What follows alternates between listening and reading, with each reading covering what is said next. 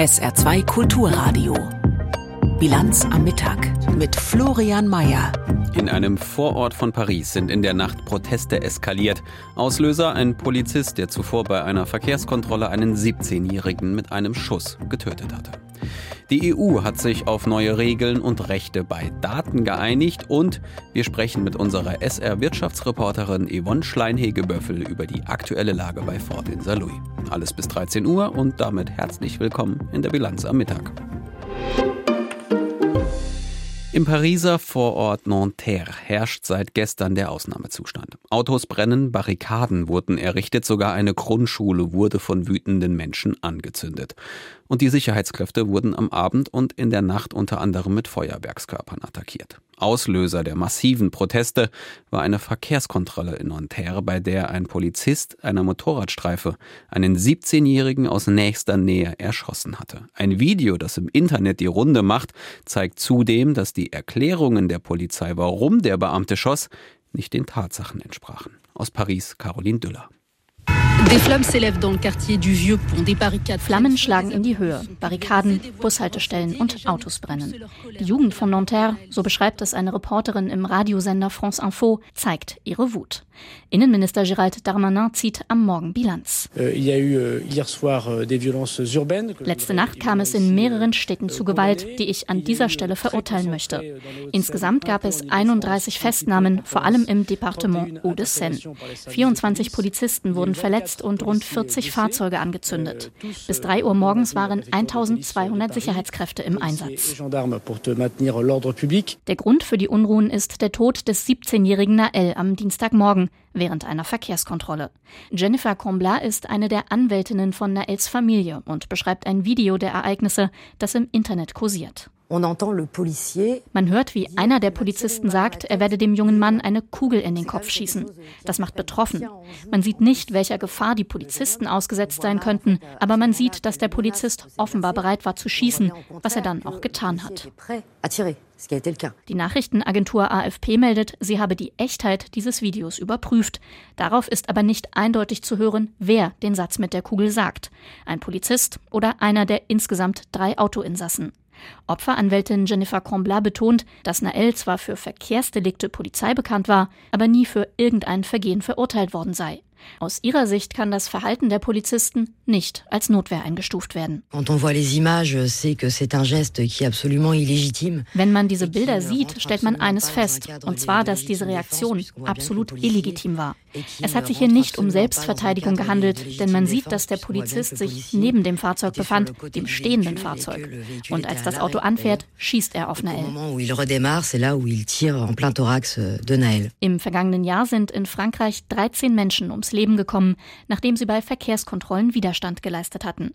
Die Nachrichtenagentur AFP berichtet außerdem, dass es 2021 gut 5000 Fälle von Widerstand bei Verkehrskontrollen gab, bei denen Beamte in Gefahr geraten seien, worauf Polizeigewerkschaften immer wieder hinweisen. Parallel dazu ist auch die Zahl der Fälle angestiegen, bei denen Polizisten auf fahrende Autos geschossen haben. Aus Sicht vieler Experten hängt das mit einer Gesetzesänderung von 2017 zusammen, die den Schusswaffengebrauch von Polizeibeamten reformiert hatte. Aber genau dieses Gesetz sei problematisch, findet Patrick Shaimovic. Er ist Grünen-Politiker und Bürgermeister von Colombe, wo es letzte Nacht auch Ausschreitungen gab. Euh, euh, Dieses Gesetz lässt den Beamten zu viel Handlungsspielraum, was die Interpretation ihrer Vorschriften und ihr Herangehen an die Aufrechterhaltung der öffentlichen Ordnung betrifft. Das ist ein Problem, um das sich das Parlament noch mal kümmern muss. Und wir haben ein echtes Problem, was die Nähe und die persönlichen Beziehungen zwischen der Polizei und den Bewohnern angeht. Der Polizist, der geschossen hat, befindet sich in Gewahrsam. Gegen ihn wurden Ermittlungen wegen vorsätzlicher Tötung eingeleitet. Zudem ermittelt die Polizei intern. Die französische Regierung hat zur Besonnenheit aufgerufen. Laut Innenminister Darmanin werden heute Nacht rund 2000 Sicherheitskräfte im Einsatz sein. Die Mutter des erschossenen Jugendlichen hat für morgen Nachmittag zu einem Gedenkmarsch aufgerufen. Die Stadt Kramatorsk liegt im Osten der Ukraine und gilt als letzte Stadt dort, die noch unter ukrainischer Kontrolle ist, 30 Kilometer von der Kriegsfront im Osten entfernt. Russland hat nun laut dem ukrainischen Verteidigungsministerium gestern Abend rund um die Feierabendzeit Kramatorsk beschossen. Eine Rakete ist in ein beliebtes Restaurant eingeschlagen und hat dort mindestens neun Menschen getötet. Peter Sawicki zum aktuellen Stand. Es war eine weitere schwerwiegende russische Attacke aus der Luft auf zivile Einrichtungen in der Ukraine. Nach lokalen Angaben flogen am Dienstagabend zwei S-300-Raketen auf ein belebtes Viertel in der 150.000 Einwohnerstadt. Dieser Raketentyp gilt als besonders gefährlich, da Flugabwehrsysteme ihn nur schwer abfangen können. Getroffen wurde unter anderem ein Restaurant, in dem zu diesem Zeitpunkt viele Gäste gewesen seien. Auch weitere umliegende Gebäude wurden demnach in Mitleidenschaft gezogen. Die Aufräum- und Rettungsarbeiten dauerten die ganze Nacht über an. Seit dem Morgen korrigiert der staatliche ukrainische Notfalldienst die Zahlen der Todesopfer und Verletzten stetig nach oben. Der ukrainische Präsident Volodymyr Zelensky verurteilte die Attacke auf Kramatorsk scharf und forderte einmal mehr ein Sondertribunal für russische Kriegsverbrechen. Es ist nicht das erste Mal, dass Kramatorsk Ziel heftiger Luftangriffe gewesen ist. Die Stadt in der Region Donetsk ist symbolisch, aber auch militärisch und strategisch eine wichtige Stadt für die Ukraine. Das betroffene Stadtviertel gilt sowohl bei Militärs als auch bei Zivilisten als beliebt. Zudem berichtete die ukrainische Luftwaffe von erneuten nächtlichen Drohnenangriffen auf das Land. Betroffen seien Gebiete im Südosten gewesen, wobei alle Drohnen abgeschossen worden seien. Über Schäden wurde bisher nichts bekannt. Die UN-Mission MINUSMA in Mali gilt als der gefährlichste Auslandseinsatz der Bundeswehr. Der Abzug aus Mali ist beschlossene Sache und wird mittlerweile auch vor Ort vorbereitet. Eigentlich für den Mai 2024. Nichts soll da schiefgehen. Ein zweites Afghanistan will kein Land, das Truppen vor Ort im Einsatz hat, nochmals erleben. Eine UN-Resolution Frankreichs, die im Sicherheitsrat beraten werden soll, erhöht nun aber den Druck. Ein schnellerer Abzug aller Blauhelme wird gefordert. Bundesverteidigungsminister Boris Pistorius hat angekündigt, dass die Bundeswehr das versuchen wird. Aus Berlin Kai Küstner.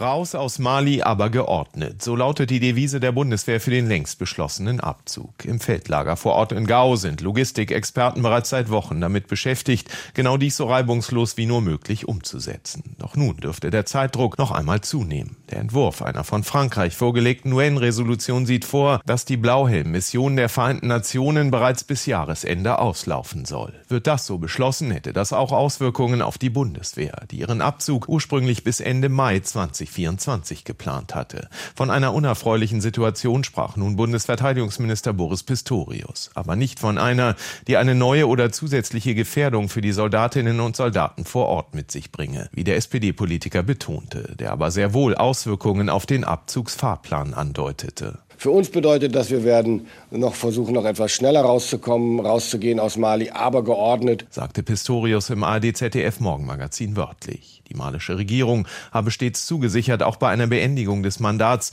einen geordneten Rückzug zu gewährleisten, betonte der Verteidigungsminister. Darauf werde es am Ende ankommen und dazu würden die Gespräche laufen. Logistikexperten der Bundeswehr hatten schon beim Abzug aus Afghanistan darauf hingewiesen, dass eine schnellere Rückverlegung von Material und Personal stets möglich sei, aber je nach Zeitplan womöglich mehr Gerät vor Ort bleiben müsste und entweder verschenkt, verkauft oder bei sensiblem Material vernichtet werden müsste. Die Floskel, die jetzt kommt, ist durchaus abgedroschen, aber die fortschreitende Digitalisierung zeigt, ihr Wahrheitsgehalt bleibt so akkurat wie eh und je. Unsere Nutzerdaten sind das Gold des 21. Jahrhunderts. Was wir tun, was uns gefällt, wo wir uns wie lange aufhalten, wonach wir im Internet suchen, wie unser smarter Haushalt aufgestellt ist, wo wir langfahren und wie wir fahren, alles wird mittlerweile auf irgendeine Art und Weise erfasst und in Datensätzen abgespeichert. Die Europäische Union hat sich jetzt ein neues Gesetz dies auf ein neues Gesetz diesbezüglich geeinigt, das zum einen Unternehmen mehr Möglichkeiten geben kann, diese Daten besser zu nutzen, gleichzeitig uns Nutzern aber mehr Mittel gibt, genau das zu unterbinden, wenn wir es nicht wollen. Aus Brüssel, Helga Schmidt. Immer öfter werden Daten gesammelt, beim Autofahren, im Haushalt, vom Kühlschrank bis zur Solaranlage auf dem Balkon und auch in der Industrie, zum Beispiel über den Einsatz von wetterabhängigen Windrädern. Diese Daten sollen künftig besser genutzt werden. Für die Verbraucher bringt das wichtige Veränderungen mit sich. Bis heute ist oft unklar, welche persönlichen Daten von wem verwertet werden dürfen. Dafür gibt es jetzt eine rechtliche Zugangsklärung. Autobesitzer zum Beispiel sollen künftig selbst entscheiden, ob die eigenen Daten auch von der Versicherung ausgewertet werden können. Für Unternehmer hätte das den Vorteil, dass sie die Daten für die Weiterentwicklung von Produkten nutzen können. Verbraucher werden aber auch mehr Rechte bekommen, wenn ihre Daten von Cloud-Anbietern rechtswidrig weitergegeben werden. Und Verbraucher sollen die von ihren Geräten gesammelten Daten auch selbst zu Geld machen können. Darauf haben sich die Unterhändler der EU-Regierungen und des Europäischen Parlaments in der Nacht geeinigt. Nötig ist jetzt noch eine förmliche Verabschiedung im Plenum des Europäischen Parlaments. Es ist 12.40 Uhr in der Bilanz am Mittag auf SR2 Kulturradio. Zeit für die Nachrichten mit Jochen Marmit. Mehrere Bundesländer wollen künftig eine kostenlose Drogenprüfung anbieten. Nach einer Umfrage des Redaktionsnetzwerks Deutschland wollen auch Hessen und Baden-Württemberg die Angebote einführen.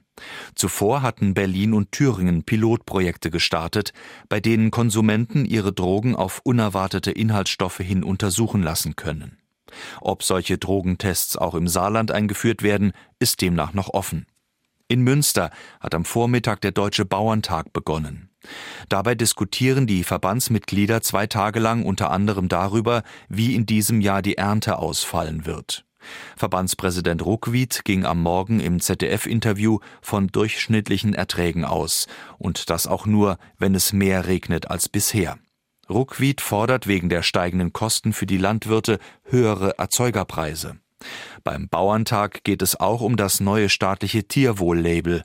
Der Bauernverband stört sich daran, dass die Kennzeichnungspflicht vorerst nur für frisches Schweinefleisch gilt. Gegen den Lehrkräftemangel im Saarland fordert der Lehrerinnen und Lehrerverband einen Einstellungsbonus. Wer sich in der zweiten Ausbildungsphase verstärkt in das saarländische Schulsystem einarbeite, soll demnach einen Bonus von 0,5 Punkten auf die Abschlussnote erhalten. Nach Darstellung des Lehrerinnen und Lehrerverbandes haben Bewerber so einen Vorteil im Ranglistenverfahren, nachdem die Auswahl für die Planstellen bestimmt wird. Die Landesregierung müsse alles tun, um junge Lehrkräfte im Saarland zu halten. Dazu gehöre eine zeitnahe Vertragsvergabe. Als positives Beispiel nannte der Verband die Praxis in Rheinland-Pfalz. Der FC Bayern München wird seine umstrittene Zusammenarbeit mit der Fluggesellschaft Qatar Airways beenden. Wie beide Seiten mitteilten, wird der am Freitag auslaufende Sponsorenvertrag nicht verlängert. Der deutsche Fußballrekordmeister hatte unter anderem auf seinem Trikot für das Unternehmen aus Doha geworben. Insgesamt soll der Club damit pro Jahr rund 25 Millionen Euro eingenommen haben. Wir kommen in die USA. Dort hat der oberste Gerichtshof, der Supreme Court, über das sogenannte Gerrymandering entschieden. Hinter dem Begriff versteckt sich das Zuschneiden von Wahlkreisgrenzen, so dass daraus Wahlvorteile für die eigene Partei entstehen. Denn in den Vereinigten Staaten werden die Wahlkreise nicht von einer parteiunabhängigen Kommission festgelegt, sondern von der parteipolitisch besetzten Legislative oder Exekutive der Bundesstaaten. Kurzum, die Republikaner schneiden die Wahlkreise so zu, dass sie möglichst viele republikanische Wähler zusammenbekommen. Die Demokraten machen das Gleiche mit ihren Wählern. Bei beiden Parteien ist diese Vorgehensweisen seit Jahrzehnten geübte Praxis. Jetzt wollten die Republikaner in North Carolina die Wahlkreisgrenzen neu ziehen. Natürlich zum Missfallen der Demokraten. Der Streit ging bis vor den obersten Gerichtshof und dort wurde entschieden, dass die Bundesstaaten nicht alleine über ihre Wahlgesetze oder die Zuschnitte von Wahlkreisen entscheiden dürfen, berichtet Nina Barth aus Washington.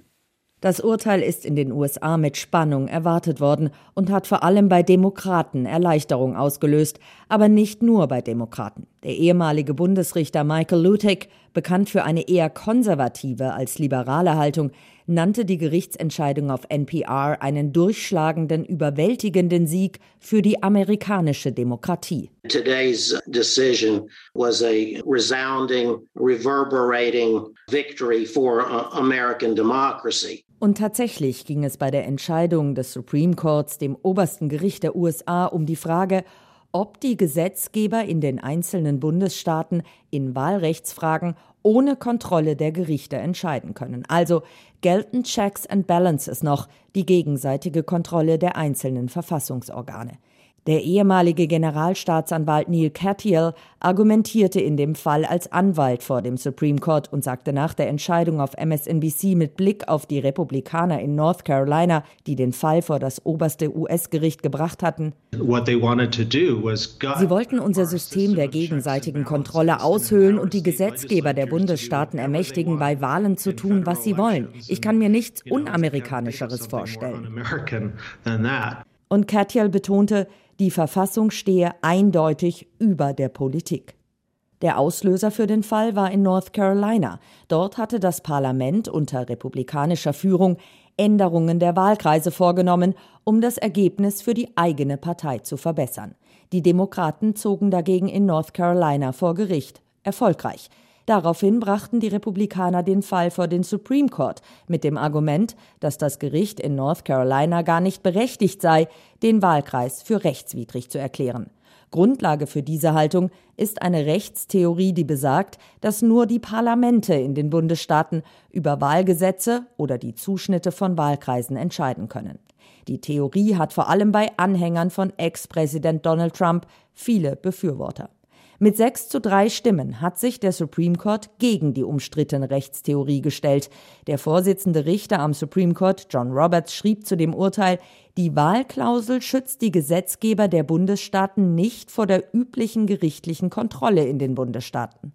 John Biskupik, Rechtsexpertin auf CNN, sprach von einem beachtlichen Urteil, zumal es so ausgesehen habe, als seien einige Richter des konservativen Supreme Courts zumindest offen für diese Theorie, so Biskupik. Which is quite significant for this conservative court that had looked like there had been enough members that would at least be open to this theory. Hätte das oberste Gericht die Theorie für verfassungsmäßig erklärt, hätte das chaotische Folgen haben können, erklärte Biskupik. Eine Haltung, die viele Experten gerade mit Blick auf die Präsidentschaftswahl im kommenden Jahr befürchtet hatten. Groß war die Sorge, dass unter anderem Wahlkreise manipuliert werden könnten. Auch Ex-US-Präsident Barack Obama, der Gerichtsurteile nicht oft kommentiert, twitterte erleichtert, der Supreme Court habe die abseitige Theorie zurückgewiesen, der Ansatz habe gedroht, die Demokratie auf den Kopf zu stellen. Seit Monaten warnen Meteorologinnen und Meteorologen vor dem Wetterphänomen El Niño. Jetzt hat es begonnen. Damit drohen im Pazifikraum extreme Wetterbedingungen wie Dürren und gleichzeitig auch Überschwemmungen. Infolgedessen stehen die Menschen in der Region vor enormen gesundheitlichen und finanziellen Herausforderungen. Ein Ende ist vorerst nicht abzusehen. Die Auswirkungen von El Niño werden wohl noch Jahre in Südostasien, Australien und Neuseeland zu spüren sein, berichtet Anna Lu Beckmann. 44,1 Grad zeigte das Thermometer in Vietnam schon im Mai an. Laut den Behörden die höchste jemals in dem Land gemessene Temperatur. Die Hitze bringt die Menschen hier seit Wochen an ihre Grenzen. Manchmal habe ich das Gefühl, mitten auf der Straße ohnmächtig zu werden, erklärt eine Frau, die auf den Straßen Hanois Getränke verkauft, der Nachrichtenagentur AFP. Weiter sagt sie, wenn 38 Grad Celsius vorhergesagt sind, fühlt sich das hier auf der Straße sogar noch heißer als 40 Grad an. Für Wissenschaftler steht seit einigen Wochen schon fest, diese Hitze ist eines der Zeichen dafür, dass El Niño begonnen hat. Die Rede ist von einem Klimaphänomen im Pazifik, Pazifik, das in unregelmäßigen Abständen von etwa zwei bis sieben Jahren auftritt. Klimaforscher Mike Hoden von der University of Australia prophezeit für Südostasien und Australien anhaltende Trockenheit. Uh, Mit den Dürren kommen Hitzewellen, vermehrte Brände, die Wasserqualität nimmt ab, also etwa in Flüssen und so. Und ähnlich dazu kommt es mit den Dürren auch verstärkt zu Erdrutschen und Erosion. Es gibt eine ganze Reihe solcher Ereignisse und sie treten oft in Form von Paketen auf. Es geht eben nicht nur um geringe Niederschläge. Bauern in der Region versuchen sich auf El Niño vorzubereiten, so auch der australische Landwirt Gary Grant. Einem Kamerateam von Sky News zeigt er, wie stark sein Land nahe Canberra schon jetzt betroffen ist. Was die Niederschläge angeht, so denke ich, dass wir in etwa da sind, wo wir 2017 waren, als das Land schon damals komplett austrocknete. 2018 danach war schlecht, 2019 noch schlechter. Es dünnt immer weiter aus, sodass auch das Wachstum der Weiden langsamer geworden ist. Das habe zur Folge, dass es einen Mangel an Futtermittel gibt. Deshalb hat Gary Grant schon früher als sonst damit angefangen, seine Rinder zu verkaufen. Er sagt, damit sei er nicht allein. Bei den Viehverkäufen sehen wir, dass viele viele Leute ihre Bestände reduzieren. Rohstoffexperten gehen davon aus, dass die Weizenernte in Down Under in diesem Jahr wegen El Nino deutlich geringer als sonst ausfallen wird. Dabei gilt das Land als eines der weltweit größten Exporteure des wertvollen Grundnahrungsmittels. Und das Datenverarbeitungsunternehmen Fitch Solutions aus Singapur rechnet in einem aktuellen Bericht vor, dass El Nino für die größte Reisknappheit seit 20 Jahren sorgen könne. Doch nicht nur Reis und Weizen sind betroffen. Gleiches gilt für indonesischen Kakao oder Palmöl aus Malaysia. Und auch die Kaffeebauern aus Vietnam erklären, 20 Prozent weniger Ertrag sei in El Nino-Jahren nicht ungewöhnlich.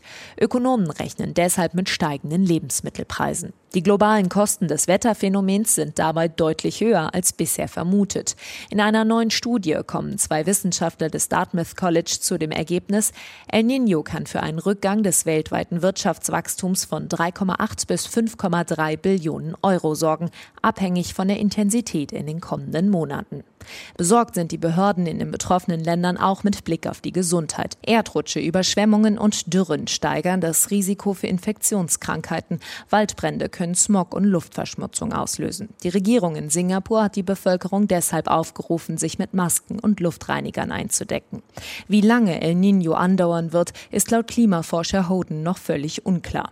Fest stehe jedoch, die Folgen des Klimaphänomens seien in Südostasien, Australien und Neuseeland auch in den nächsten Jahren noch zu spüren. Viele im Saarland dürften sich spätestens gestern gefragt haben, was ist da eigentlich los bei Fort in St. Louis? Die für heute geplante Urabstimmung über einen möglichen unbefristeten Streik wurde gestern kurzfristig vertagt. Für Freitag ist nun eine Betriebsversammlung angesetzt. Doch was bedeutet das? Wie ist der Stand der Dinge bei der Investorensuche? Sprechen konnte ich darüber kurz vor unserer Sendung mit Yvonne Schleinhege-Böffel aus unserer Wirtschaftsredaktion. Und meine erste Frage lautete, warum haben die Arbeitnehmervertreter, der Betriebsrat und die IG Metall diese Urabstimmung heute eigentlich abgesagt? Ja, also vollkommen überraschend kommt das nicht. Der Betriebsrat und die IG Metall hatten ja immer wieder gesagt, dass man über das eigene Vorgehen, das eigene Handeln tatsächlich recht kurzfristig entscheiden werde, je nachdem, wie sich die Lage bei der Investorensuche verändert. Offenbar ist jetzt die Situation eine andere als noch bei der Betriebsversammlung am vergangenen Donnerstag. Zumindest hat das der Betriebsratsvorsitzende Markus Thal gestern in einer Videobotschaft an die Mitarbeiter so begründet. Wir als Betriebsrat haben im Anschluss an die Betriebsversammlung mit der Verhandlungsgruppe der IG Metall erstmalig jetzt endlich Einblick in Entwürfe von möglichen Vorverträgen erhalten. Und unsere erste Bewertung, unsere erste Prüfung mit unseren Spezialisten der IG Metall und des IFO-Instituts in Saarbrücken sind durchaus positiv. Ja, und weiter sagt er, dass alles, was ihm jetzt vorliege, Zitat, in die richtige Richtung gehe, insbesondere jetzt in puncto Arbeitsplätze. Deshalb jetzt eben vorerst diese Absage der Urabstimmung sicherlich ein Zeichen der Deeskalation von Seiten der Arbeitnehmervertreter. Für Freitag ist jetzt diese Betriebsversammlung angesetzt. Was kann man davon erwarten? Ja, ganz konkret formuliert muss es heißen, die Betriebsversammlung wird fortgesetzt, denn vergangene Woche war sie ja nur unterbrochen worden. Der Betriebsratsvorsitzende Markus Thal hat in seiner Videobotschaft gesagt, dass man jetzt für Freitag weitere belastbare Ergebnisse rund um die Investorensuche erwarte. Heißt also, dass es wohl die Hoffnung gibt, dass man bis Freitag eine unterzeichnete Absichtserklärung eines möglichen Investors vorliegen hat. Die Gespräche Gespräche nach unseren Informationen laufen auch weiterhin auf allen Ebenen, Tag und Nacht tatsächlich. Diese Absichtserklärung nennt sich Letter of Intent oder Memorandum of Understanding. Das ist wichtig an dieser Stelle nochmal zu betonen. Wir sprechen hier von einer unverbindlichen Absichtserklärung. Aber sicherlich die Erwartungshaltung der Beschäftigten jetzt für Freitag, die wird relativ groß sein erneut. Ob da jetzt ein Investorenname genannt wird, das ist offen. Ich halte es auch nicht für besonders wahrscheinlich. Aber sicherlich immer noch der spannendste Punkt. Welcher Investor könnte da nach Salui kommen?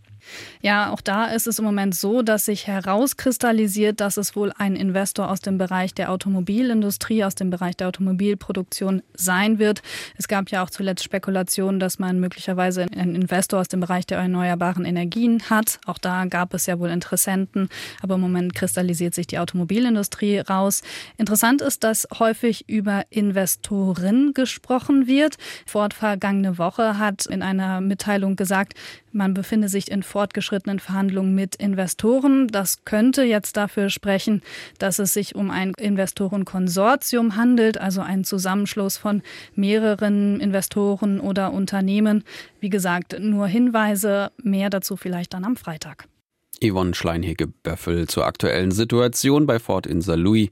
Und das Gespräch haben wir kurz vor unserer Sendung aufgezeichnet. Wir bleiben motorisiert. Der Sportwagenbauer Porsche hält heute seine Jahreshauptversammlung ab und wie auch schon vor einem Monat bei VW in Berlin wird die Versammlung von Protesten und Störaktionen von Klimaaktivisten begleitet. Der guten Stimmung bei Porsche tut das aber keinen Abbruch. Kelly Hensoldt. Mit dem Börsengang sei für Porsche ein großer Traum in Erfüllung gegangen, sagte Porsche-Chef Oliver Blume bei seiner Rede in Stuttgart. Porsche könne sich jetzt besser auf das Wesentliche fokussieren und die Geschwindigkeit auf dem Weg in die Zukunft noch einmal deutlich erhöhen. Seit September ist der Autohersteller an der Börse gelistet. Der Wert der Vorzugsaktie legte seitdem kräftig zu. Auch sonst hatte Blume gute Nachrichten für die Aktionärinnen und Aktionäre. Der Konzern, der in diesem Jahr 75-jähriges Jubiläum feiert, stehe stärker da als je zuvor. Trotz Lieferproblemen verzeichnete die Porsche AG im vergangenen Jahr ein Plus bei Umsatz und Gewinn und konnte auch mehr Fahrzeuge verkaufen. Der VW-Konzern hatte den Hersteller von Sport- und Geländewagen an die Börse gebracht und ist Hauptaktionär. Seit vergangenen Dezember ist Porsche auch im Leitindex DAX vertreten, der obersten deutschen Börsenliga. Die Aktionärinnen und Aktionäre, die Vorzugsaktien der Porsche AG halten, sollen pro Aktie eine Dividende von einem Euro eins bekommen. Im aktuellen Geschäftsjahr will Porsche beim Umsatz weiter zulegen. Damit fehlt uns nur noch der Blick aufs Wetter. Die Sonne wird sich den Tag über bis zum Abend weiter durchsetzen. Die Temperaturen erreichen dann Werte bis zu 27 Grad. In der Nacht lockert es dann noch mal etwas mehr auf. Von Westen ziehen aber zu Morgen hin wieder neue Wolken auf. Es bleibt aber den Tag über trocken. Die Tiefstwerte liegen in der Nacht trocken. Die Tiefstwerte liegen bei 16 bis 12 Grad. Der Donnerstag wird ein Mix aus Sonne und Quellwolken. Vor allem am Nachmittag und am Abend können aber Schauer aufziehen. Und am Freitag können teils kräftige, starke Regenfälle mit Gewitter auftauchen. Das war die Bilanz am Mittag mit Florian Mayer. Hier folgt die Auslandspresseschau und danach begleitet sie Roland Kunz durch den Nachmittag. Viel Vergnügen. Tschüss. SR2 Kulturradio. Auslandspresseschau. Die spanische Zeitung La Vanguardia schreibt zur Lage in Russland nach dem Aufstand von Söldnerchef Prigozhin am vergangenen Wochenende. Die Russen haben mit angesehen, wie ihre Armee nichts getan hat, um den Aufstand niederzuschlagen und wie Präsident Putin nicht in der Lage oder nicht willens war, den militärischen Marsch auf Moskau zu stoppen. Das zeigt die Schwäche des Präsidenten deutlich auf.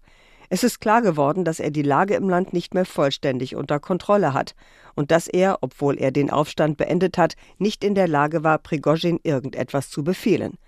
All dies könnte eine neue turbulente Phase in Russland einleiten und zu unvorhersehbaren Entscheidungen Putins führen, der seine Macht notfalls mit allen Mitteln beweisen muss.